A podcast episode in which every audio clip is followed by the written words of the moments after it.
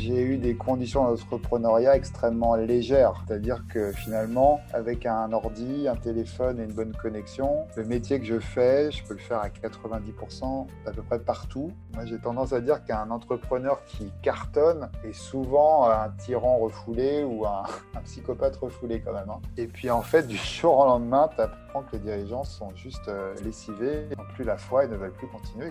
L'optimisme, il doit se caractériser dans des relations clients, pas avec ses actionnaires. Les actionnaires, ils sont là pour la, transparence. C'est pour ça qu'on parle même de surveillance hein, au niveau des conseils. La résilience, c'est quoi? C'est un peu moi ce que je vivais dans ma levée de fonds, c'est on se prend une claque, on continue quand même. Et ça, il faut en avoir un paquet euh, dans l'entrepreneuriat en général.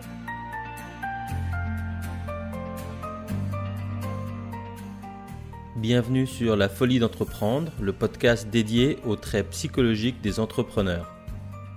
Je m'appelle Aramatar, je suis investisseur professionnel, conseil en transactions complexes et le fondateur de la Teach Me Academy, la première plateforme de e-mentoring pour se former à lever des fonds ou devenir investisseur en capital.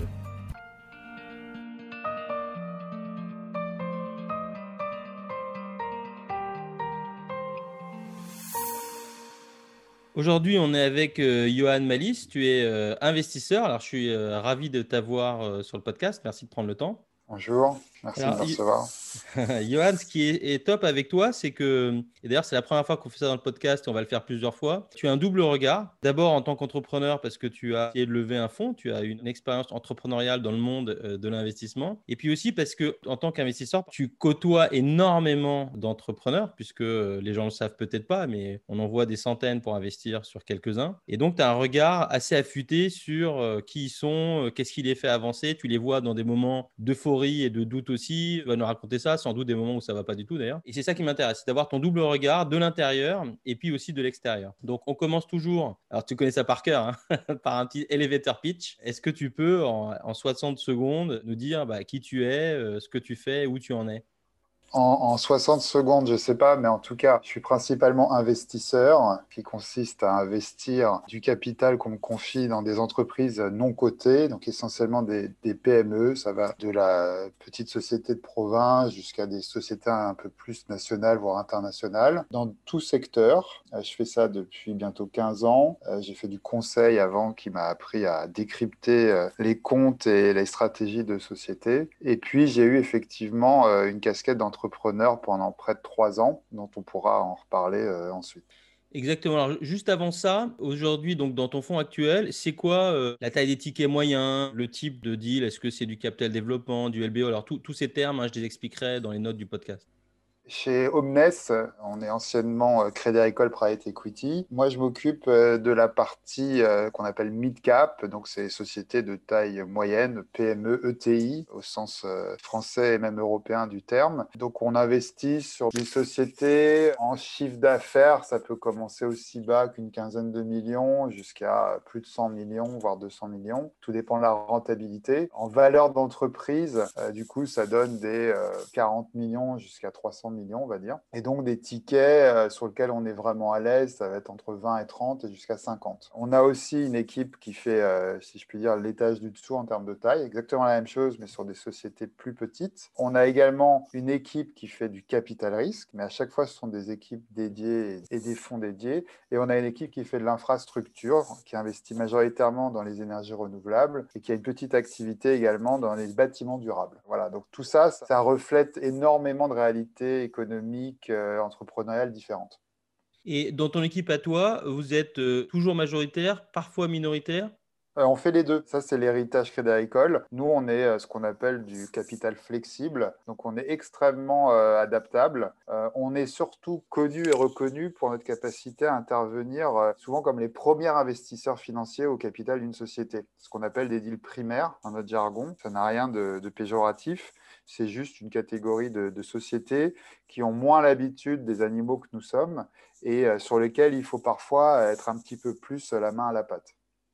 Alors commençons par ton expérience entrepreneuriale. Donc raconte-nous ça. Tu étais investisseur, je crois, jusqu'à. Euh, on s'est pas mal suivi, toi et moi, dans nos parcours. Donc c'était quoi Jusqu'à 2012, 2013 Ça a commencé à me démanger à ce moment-là, mais j'ai franchi le cap un peu plus tard, euh, fin 2013, début 2014. En fait, euh, je vais être très, très transparent, c'était pas une vocation, c'est le hasard des rencontres, puisque j'étais plutôt parti pour quitter ma casquette d'investisseur, parce qu'à force de côtoyer des, des chefs d'entreprise et des cadres d'entreprise, j'ai envie, euh, pour honorer notre euh, beau diplôme commun, de devenir euh, acteur économique, donc travailler en entreprise de manière opérationnelle. Donc j'ai d'abord commencé à regarder par, par ce prisme-là euh, les opportunités. Et puis j'ai fait un zoom sectoriel. J'avais investi pas mal dans la santé. Et puis par ricochet, j'ai regardé le sport, qui est un secteur bon, qui plaît à beaucoup de gens instinctivement, mais que j'ai, avec mes yeux d'investisseur, identifié comme à fort potentiel, très forte croissance mondiale, très internationale comme marché. Et puis pas mal de petites sociétés qui commençaient à émerger euh, à l'ombre des, des géants que tout le monde connaît, Decathlon, Nike, Adidas, etc. Moi, c'était surtout le sport equipment qui m'intéressait. et bref, j'ai passé beaucoup de temps à rencontrer euh, des dirigeants pour essayer de trouver un job dans cet univers-là, jusqu'au moment où un chasseur me met en relation avec euh, celui qui allait, devient mon associé, euh, qui lui venait du sport marketing, qui avait créé un groupe d'agences de, sport marketing et qui, en fait, bah, souhaitait traverser le miroir dans l'autre sens pour devenir investisseur. Et donc, on a phosphoré ensemble. Donc, ça, c'est courant 2014. J'étais encore en poste, hein, euh, donc paix à mon ancien employeur. J'ai phosphoré avec lui pendant, pendant six mois pour bâtir une stratégie et une philosophie d'investissement suffisamment innovante et différenciante et en même temps suffisamment étayée pour rassurer parce qu'on était une nouvelle équipe. Donc, c'était le premier fonds sur une idée relativement nouvelle en, Europe. Hein. investir dans le sport, ça c'était pas trop vu jusqu'à présent. Donc on a fait ça, et puis en parallèle de ça, on a commencé à faire chauffer la marmite des, deals, hein, ce qu'on appelle le deal flow dans notre métier, donc trouver des opportunités, puisque euh, bah, l'argent appelant l'argent, si tu as des deals, euh, tu es plus crédible pour aller ensuite lever des fonds auprès d'acteurs institutionnels, de family office, voire de personnes privées. Donc on faisait tout ça en même temps, ce qui était assez prenant. Et puis alors en 2014-2015, c'était pas la même période euh,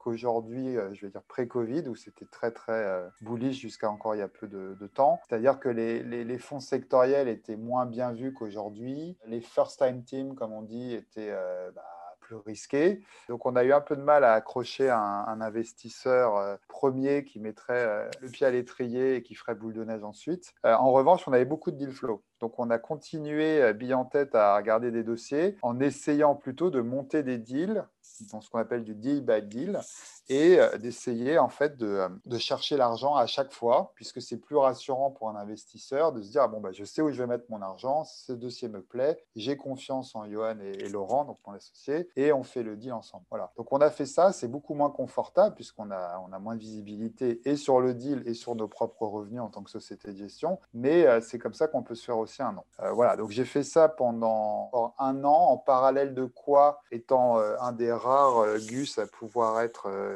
estampillé finance et sport, euh, du moins en France. Été invité dans pas mal d'incubateurs, donc côté start-up cette fois, qui cherchaient des, membres de jury. Et donc, j'ai participé à pas mal de sélections dans des incubateurs comme le Tremplin à Paris, auprès de, clusters euh, professionnels comme euh, l'Eurocima pour l'industrie du surf à Osgore, comme l'Outdoor Sport Valley à, Annecy pour les sports de montagne, etc. etc. Et ça m'a amené à, à, être très en contact également avec des entrepreneurs plus 2.0 qui, cherchaient à lever des fonds pour leur survie immédiate. Et à de fil en aiguille, euh, il y, a deux entrepreneurs euh, qui m'ont quasiment harcelé pour que je les accompagne dans cette levée de fonds. Et donc, j'ai établi une petite société de conseil j'ai commencé comme ça. Puis j'ai eu pas mal de succès par bouche à oreille et j'ai accompagné une douzaine de, startups comme ça en 18 mois, ce qui était beaucoup trop, puisque j'étais seul, sans stagiaire, sans rien. Hein. donc, tu connais ça, Aram. Et donc, je faisais ça en parallèle d'Inspiring, ce qui permettait en fait de aussi faire de la veille sur le secteur sport hein, avec les nouvelles tendances, les nouvelles technologies, et puis de boucler la boucle, puisque l'idée aussi d'Inspiring, c'était de réserver un petit peu euh, d'argent pour accompagner des projets plus early stage. Donc ça nous faisait aussi potentiellement du deal flow, donc tout ça était assez vertueux. Voilà, et donc j'ai fait ça jusqu'à fin 2016 en étant bien fatigué, n'ayant pas pu finalement euh, lever euh, en bonne et due forme avec Inspiring, ayant passé pas mal de temps sur des deals qui n'ont pas abouti pour X raisons, j'ai décidé de reprendre euh, courageusement le, chemin du salariat euh, et j'ai donc rencontré Omnes au printemps 2017, ce qui, ce qui m'amène aujourd'hui.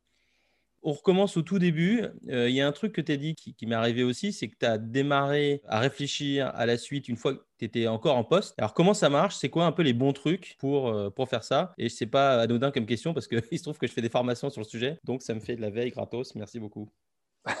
Alors, moi, c'est très simple. C'est pas du tout sophistiqué. Je sais que tout est très conceptualisé aujourd'hui. Je me suis juste souvenu d'un vieil adage de mon grand-père qui disait dans la vie, ce qui compte, euh, c'est pas où tu travailles, mais pour qui tu travailles. Et en fait, tout ça, c'est la base de la démarche réseau, en fait, qu'on peut nous enseigner plus ou moins aujourd'hui dans des conférences ou dans des livres, qui est assez naturel chez moi, je dois reconnaître. Et puis, euh, il y a quand même un outil formidable qui s'appelle LinkedIn, que j'ai pas mal réussi à craquer sans jamais euh, payer un centime à Microsoft Et j'ai réussi à euh, me faire un réseau from scratch assez important et assez international dans l'univers du sport, juste en identifiant des profils, euh, des gens assez haut placés chez des très grosses marques de sport ou dans des clubs ou dans des fédés ou dans des plus petites marques. Alors c'est vrai que j'avais un avantage de poids, c'est que quand un investisseur vous sollicite sur LinkedIn, en général, vous acceptez l'invitation. Sauf que moi, c'était pas pour leur proposer de reprendre une boîte, c'était pour qu'ils me proposent un job. Donc ça crée des situations parfois un peu cocasses. Mais alors, ce qui été drôle, c'est qu'en même temps que j'ai fait ce premier euh, travail, donc à l'époque où je voulais travailler euh,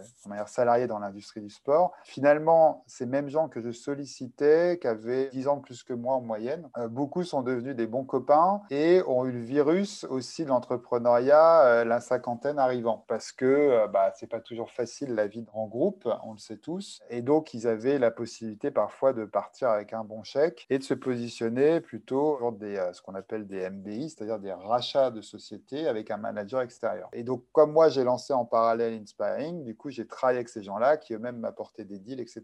Donc, ça a été extrêmement vertueux. J'ai même euh, pu créer des, relations réellement amicales avec certains. Donc, c'était vertueux dans les deux sens. Et voilà, et je peux dire qu'aujourd'hui, je connais quand même beaucoup, beaucoup de gens euh, de, de l'industrie du sport, alors que je n'étais ni ancien sportif professionnel, ni introduit par aucun moyen familial, personnel dans ce milieu-là. Donc, c'est possible, il faut juste y croire il faut être assez intelligent avec les outils qu'on nous propose aujourd'hui comme LinkedIn. C'est extrêmement puissant.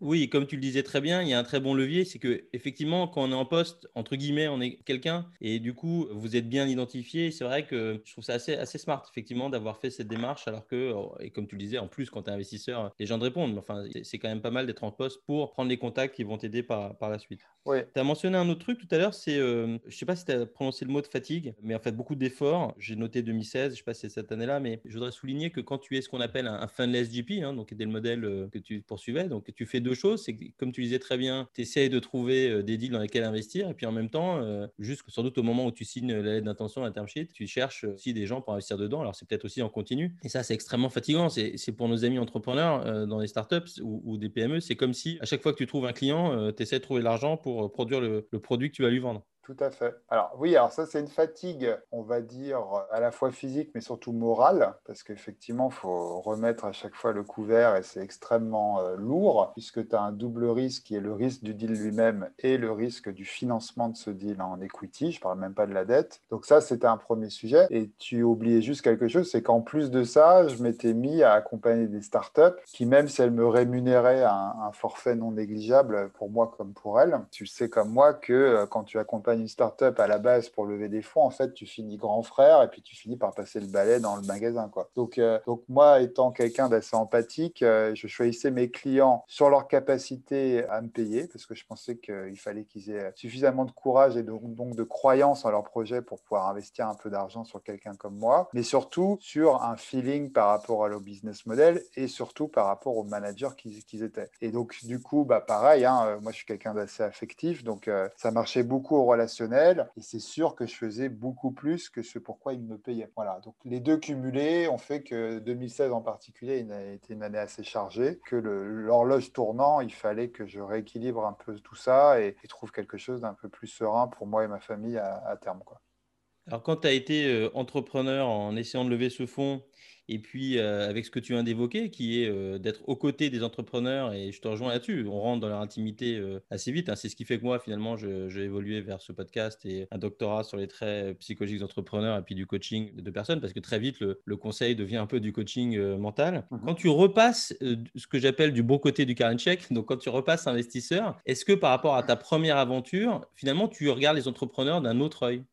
Alors, je vais être euh, surprenant, mais non, parce que je me considère toujours pas comme ayant été un véritable entrepreneur. Ça, c'est la première chose. J'expliquerai après pourquoi. Et deuxièmement, j'ai eu des conditions d'entrepreneuriat extrêmement légères. C'est-à-dire que finalement, avec un ordi, un téléphone et une bonne connexion, le métier que je fais, je peux le faire à 90% d'à peu près partout, avec très très peu de frais, très très peu d'investissement. Et, même sur la partie fonds, finalement, on s'était débrouillé pour que les, les, coûts d'état établissements d'une société de gestion qui sont une vraie barrière à l'entrée aujourd'hui, hein, parce que c'est assez élevé, on les, on les engage que lorsqu'on aurait eu euh, le premier investisseur sérieux euh, engagé à nos côtés. Donc finalement, la prise de risque financière, elle a été assez faible. Et moi, je vois des gens qui mettent quand même des risques plus significatifs, qui euh, ont des appareils industriels ou des ressources humaines importantes, donc qui potentiellement ne peuvent dormir jamais la nuit. Ce qui m'est peu arrivé, très honnêtement. On est, alors surtout dans ces là depuis ces années-là, on a eu euh, énormément de facilité pour euh, s'établir à son compte, que ce soit au niveau administratif, que ce soit les aides, puisque tu parlais d'être en poste. Donc euh, après, il y a le relais Pôle emploi qui était encore très confortable à l'époque. J'avais négocié proprement mon départ. Je ne peux pas dire que j'étais un entrepreneur sans filet, financièrement parlant. Et voilà, et le métier que je fais, finalement, c'était la continuité de ce que je faisais dans un autre cadre. Voilà. Euh, moi, je parle à des gens euh, côté PME euh, qui sont dans l'aéronautique, qui sont dans la biologie médicale aujourd'hui. pour prendre deux extrêmes touchés différemment par la, la Covid, c'est pas les mêmes enjeux. Hein, j'ai une admiration sans, limite pour ces gens-là parce que c'est quand même pas les mêmes enjeux que d'être, euh, je dirais, un petit bourgeois de l'entrepreneuriat avec un beau diplôme et euh, un bel ordinateur pour pouvoir traiter 90% de ses interactions euh, à distance. Voilà, c'est mon point de vue, hein, mais voilà. Après, ce que ça m'a par contre apporté, c'est d'avoir systématiquement un regard adapté à chaque entrepreneur. Je sais qu'on essaie de théoriser énormément le statut et très psychologique, comme tu le dis, de l'entrepreneur mais pour moi, il y a un entrepreneur idéal à une situation donnée. Et donc, euh, je trouve ça même parfois un peu dangereux, cette tendance qu'a eu euh, l'État et tous les outils euh, para-étatiques à faire croire que n'importe qui pouvait devenir entrepreneur du jour au lendemain. Je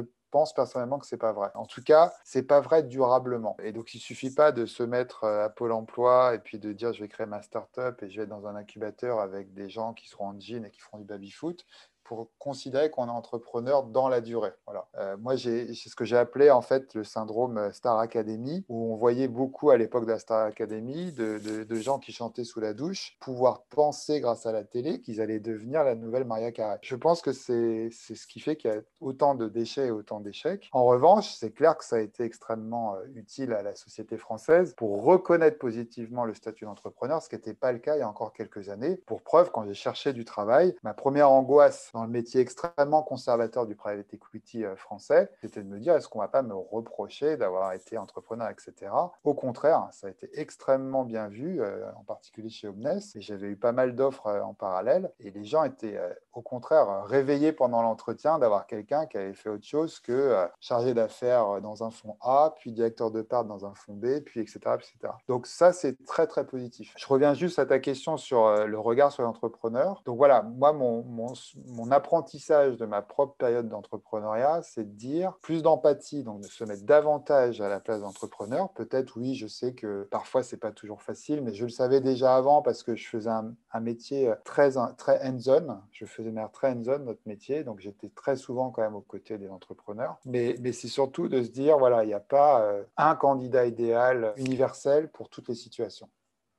On entend souvent dans Capital Risque que euh, quand on analyse un dossier, c'est l'équipe, l'équipe, l'équipe, euh, le marché, le marché. Donc il y en a, c'est l'équipe, d'autres le marché, d'autres d'abord le marché, l'équipe. Toi, tu interviens sur, tu l'as dit tout à l'heure, hein, sur des boîtes qui sont quand même beaucoup plus avancées, puisque là, tu es sur des, gros tickets et des, euh, sociétés qui ont un, historique, en fait. Hein. Et donc, quand tu regardes comme ça un entrepreneur souvent madré, c'est j'imagine des gens qui ont au moins 10, 15 ans de, vie d'entrepreneur derrière eux, comment tu les analyses? Qu'est-ce que, surtout l'aspect psychologique, slash personnalité, qu'est-ce que tu regardes qu'est-ce que tu cherches? Alors, il y, a deux choses.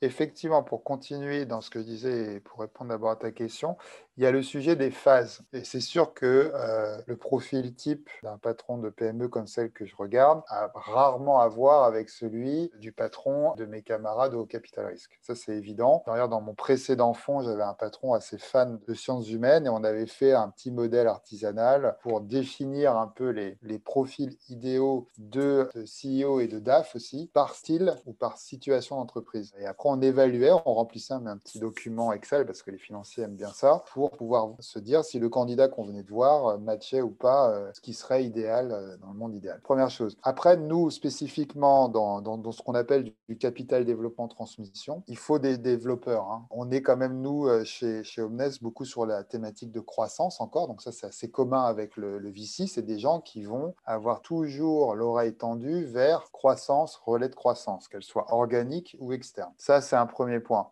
Quelqu'un qui est là pour traire la vache, comme on dit en bon anglais, ça ne nous intéressera pas de nous. Il y a des fonds qui le font, nous, ça ne nous intéressera pas. Deuxièmement, ça va être un peu surprenant ce que je vais dire, mais par rapport à la psychologie, on essaie de chercher des gens à peu près normaux. Il n'y en a pas beaucoup dans ce style de, société euh, et de rôle. Moi, j'ai tendance à dire qu'un entrepreneur qui cartonne est souvent un tyran refoulé ou un, psychopathe refoulé quand même. Hein. Et c'est le vrai de tous nos grands dirigeants d'ailleurs, je pense qu'on peut, on peut le dire, en France et, ailleurs. Et, et donc, on essaye quand même dans une approche risque aussi de ne pas miser sur le plus grand des tyrans, parce que si ça se passe moins bien, on n'a pas forcément, nous, envie de rentrer dans une procédure contentieuse euh, longue et pénible. Donc on regarde un petit peu ça inconsciemment, donc l'équilibre de la personne, est-ce qu'il a une forme de bienveillance naturelle envers euh, ses différentes contreparties, ses salariés, son, son équipe de direction, etc. Et ça de plus en plus, parce qu'on est aussi, nous, de plus en plus poussés à avoir ce prisme euh, qu'on appelle ESG aujourd'hui, qui personnellement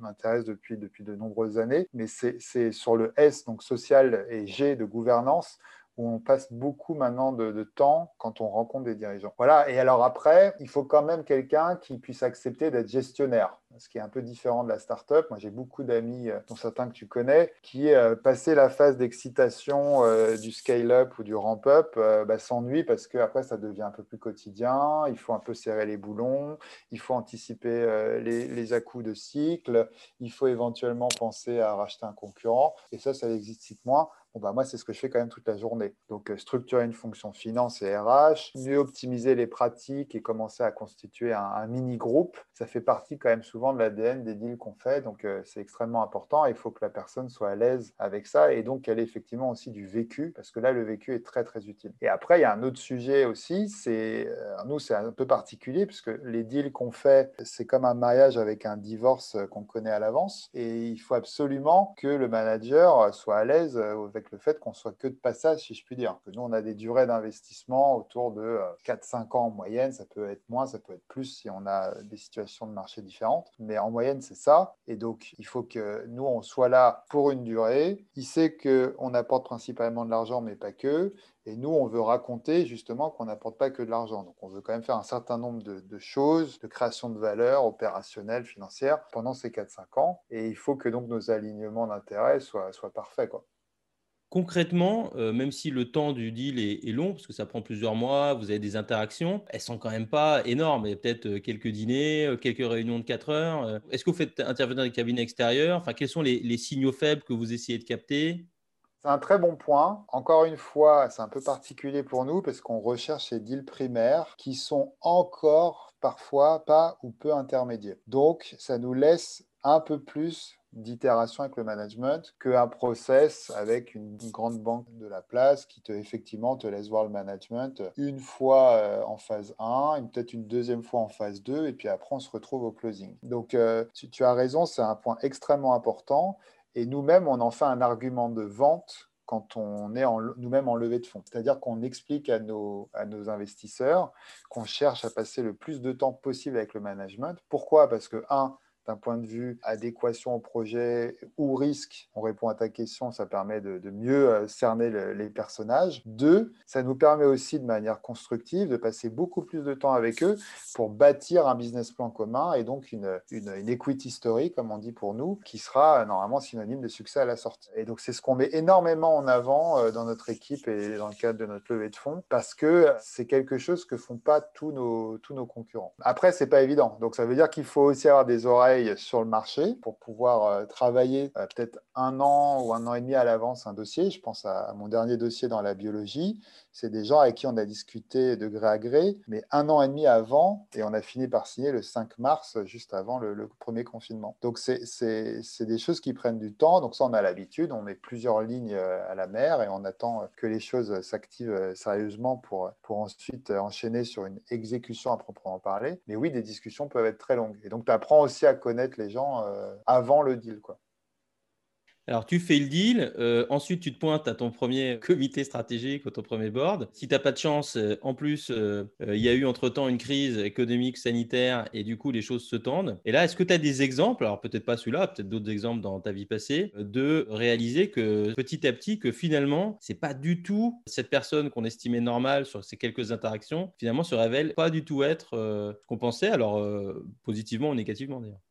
Alors, tu comprendras que je citerai personne, effectivement. J'ai le cas à deux niveaux différents. J'ai le cas d'une personne dont je savais déjà, moi, je ressentais, donc je ne savais pas, je ressentais, c'est différent, qu'elle était complexe. Mais finalement, mes craintes, parce que je suis très sceptique à la base, se sont avérées moins vraies que, que réalité. Donc, euh, c'est-à-dire que la personne, c'est plus une, euh, comment dire, une maladresse de communication de sa part que quelqu'un de vraiment torturé ou vraiment tordu. Et j'ai pu l'apprécier dans le cadre de la crise d'ailleurs, puisque la crise nous a amené à échanger euh, quasiment quotidiennement. Là, on échangeait, comme tu le disais, au, au travers de boards plus formels, euh, mensuellement ou trimestriellement. Euh, donc ça, c'est plutôt une découverte positive parce que ma crainte, c'était, pour faire simple, que cette personne soit très à l'aise dans une phase euh, croissance euh, infinie, pas de nuages à l'horizon, et moins à l'aise avec une situation de crise comme on la connaît aujourd'hui, où il faut être plutôt dans le très très détail, dans du micromanagement et dans du très quotidien. Et en fait, il a, il a très très bien réagi très vite, et j'avoue que c'était une, une, erreur de jugement à la base de ma part, donc c'est intéressant. Deuxième cas que j'ai, alors non, c'est pas non plus ce que tu décris. Je sais que ça peut arriver, mais ça m'est pas arrivé. En revanche, c'est un dossier où je découvre des animaux extrêmement difficiles à manœuvrer. Voilà. Euh, ça, ça m'est pas arrivé avant. Et comme on a une situation on n'a pas, euh, on n'est pas chez nous, pour faire très court, euh, c'est pas toujours facile.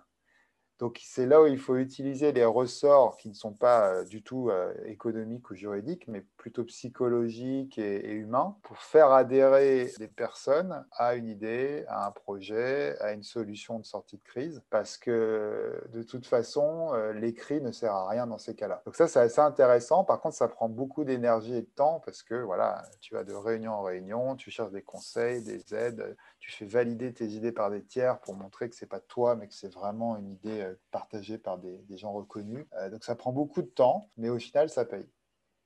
Quand tu dis qu'ils étaient difficiles à manœuvrer, c'est quoi le trait de caractère qui est en dessous? C'est des gens obstinés, des gens qui pensaient qu'ils avaient raison, des gens qui n'étaient pas dans l'écoute? C'est quoi les traits de caractère? C'est pire. C'est des gens qui ne savent pas gérer une situation comme aujourd'hui et qui te le cachent. Et on passe d'une situation où euh, tu as de l'info en filigrane, mais tout va bien et personne ne s'était soucié jusqu'à présent, à une situation où il faut regarder un peu de plus près, qu'en fait il y a des petites fissures à droite à gauche, et puis en fait du jour au lendemain, tu que les dirigeants sont juste euh, lessivés, n'ont plus la foi et ne veulent plus continuer. Quoi. Donc il faut qu'en même temps tu, tu sauves le bateau, tu trouves rapidement une solution de sortie euh, alors que tu es juste à mi-parcours de ton investissement en très peu de temps. Ça, tu me rappelles euh, une situation où effectivement on s'est rendu compte euh, sur un investissement passé aussi qu'on m'avait filé il y, a, il y, a, plus de 10 ans, donc on peut en parler, et où on s'est rendu compte trois mois avant qu'il n'y avait plus de cash. Et c'est très rare, nous on n'était pas en start-up non plus, hein, c'est des PME, donc c'est assez mhm. rare de se retrouver dans des situations où tu te dis, oula, il y a un problème. Et on s'est rendu compte notamment que le dirigeant ne payait plus les charges sociales, salariales et patronales. Et si je me souviens bien, les salariales, c'est du pénal. Et à l'époque, j'étais pas armé si tu veux, pour ça. J'avais 31 ans, je connaissais rien. Maintenant, avec le recul, je me dis que c'est quelqu'un, il n'est pas quelqu'un de malhonnête, c'est quelqu'un qui avait toujours été un overachiever toute sa vie, avait fait une carrière de dingue dans des trucs hyper, euh, des cabinets de conseil prestigieux, etc. Et je pense qu'il a, maintenant avec le recul, je pense qu'il a eu peur, il nous l'a caché parce qu'il a eu peur de l'échec, de montrer qu'il n'était pas à la hauteur, qu'il savait pas, et clairement, il savait pas. Il y avait plein de choses qu'il maîtrisait plus, etc. Oui, bah c'est ça, hein, c'est le vertige.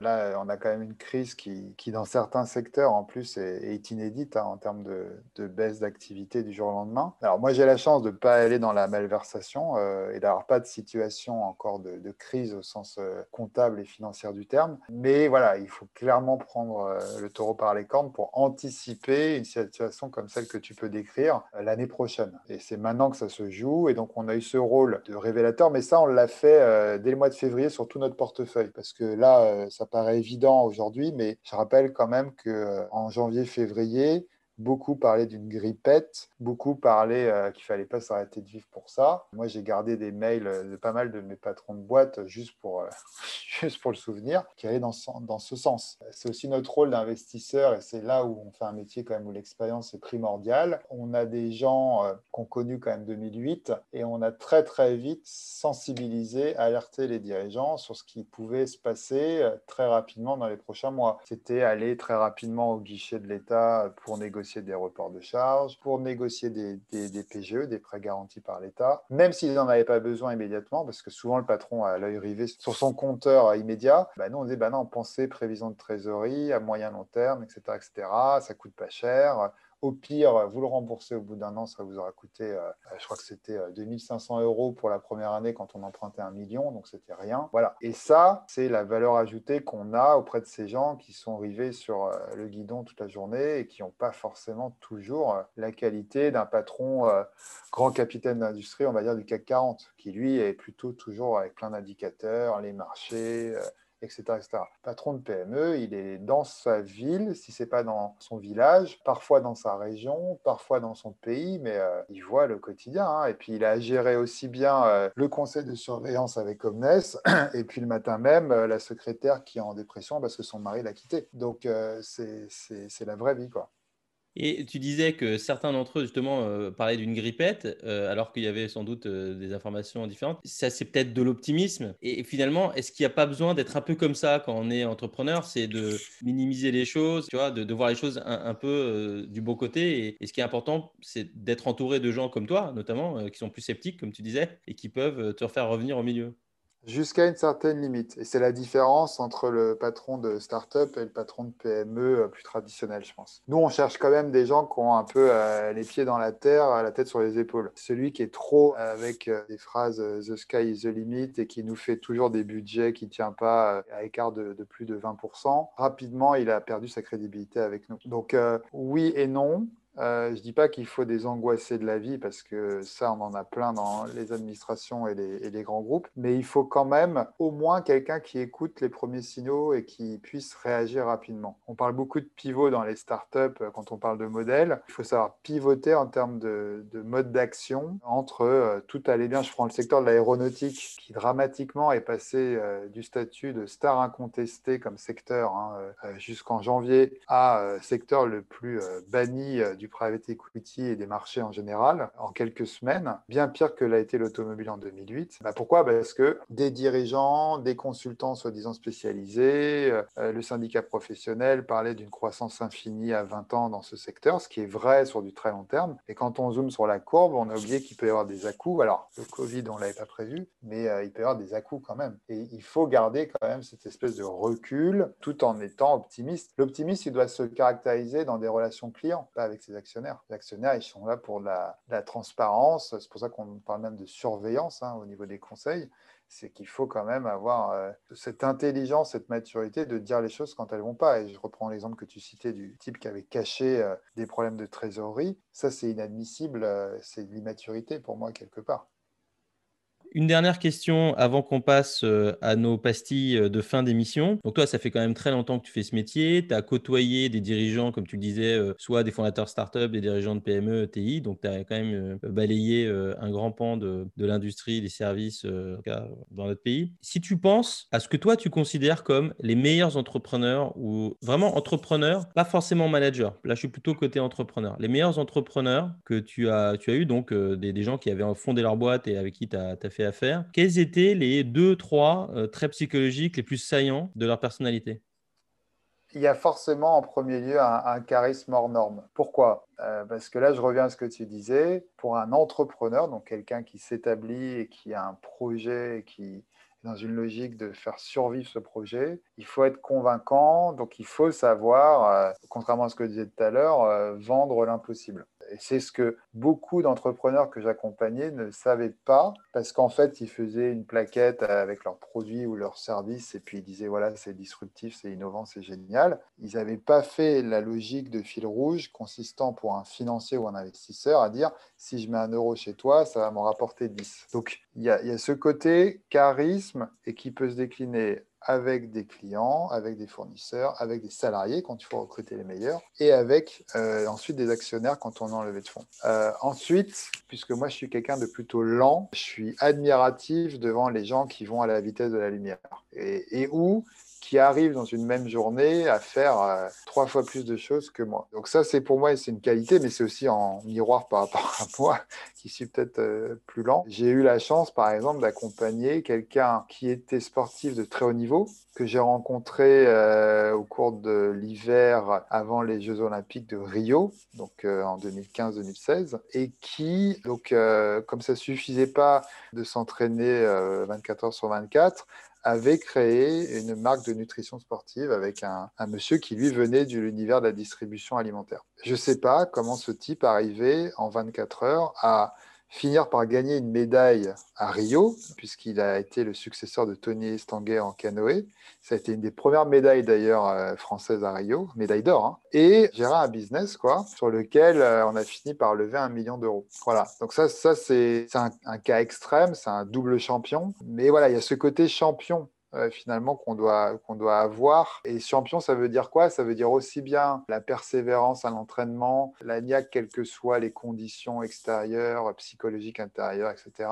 Et puis la résilience aussi, qu'on oublie souvent, qui est maintenant un thème qui arrive de plus en plus en France. La résilience, c'est quoi? C'est un peu moi ce que je vivais dans ma levée de fonds, c'est on se prend une claque, on continue quand même. Et ça, il faut en avoir un paquet euh, dans l'entrepreneuriat en général. Donc voilà, c'est des choses qui me paraissent essentielles parce que euh, c'était le cas de mon associé qui est pour le coup lui un vrai entrepreneur. Moi j'ai plein de fois voulu raccrocher les gants et lui euh, on le sortait par la porte, il rentrait par la fenêtre.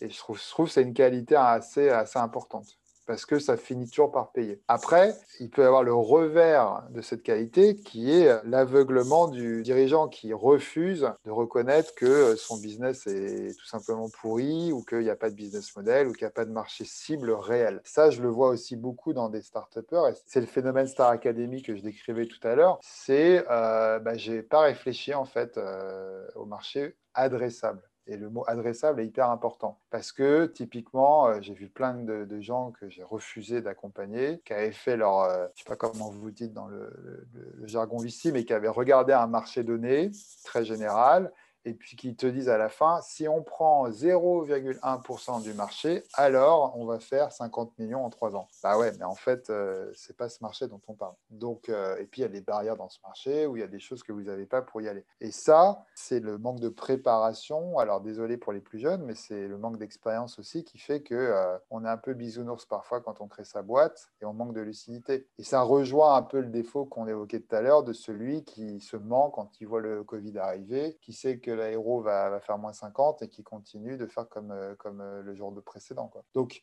la lucidité, c'est quand même assez important malgré tout. Et donc finalement, ça revient à être un peu schizophrène. Hein. euh, C'est-à-dire qu'il faut en apparence être toujours pushy, bullish en interne comme vis-à-vis des stakeholders. Et puis parfois en interne, il ne faut pas se prendre à son propre discours de sirène et garder une forme de lucidité pour réagir le, le cas échéant. Excellent. Mais écoute, Johan, merci pour cette double expérience, ce double témoignage euh, d'entrepreneur, même si tu estimes que, que tu l'es pas, mais moi je pense que tu l'es aussi, parce qu'entrepreneur, je trouve, euh, c'est pas que ce qu'il fait, c'est comment il pense. Et puis bah, d'investisseur, je pense que ça aidera beaucoup les gens qui euh, nous écoutent et soit lèvent des fonds, soit veulent lever des fonds. Merci beaucoup. La folie d'entreprendre, c'est tout pour aujourd'hui. Vous trouverez les notes détaillées de cet épisode sur notre site, lafoliedentreprendre.fr, tout attaché bien sûr. Vous pouvez aussi partager vos questions, vos doutes et ce que vous avez aimé ou appris. Abonnez-vous à ce podcast sur votre plateforme de podcast préférée et à notre newsletter sur le site pour être informé dès qu'on met un nouvel épisode en ligne.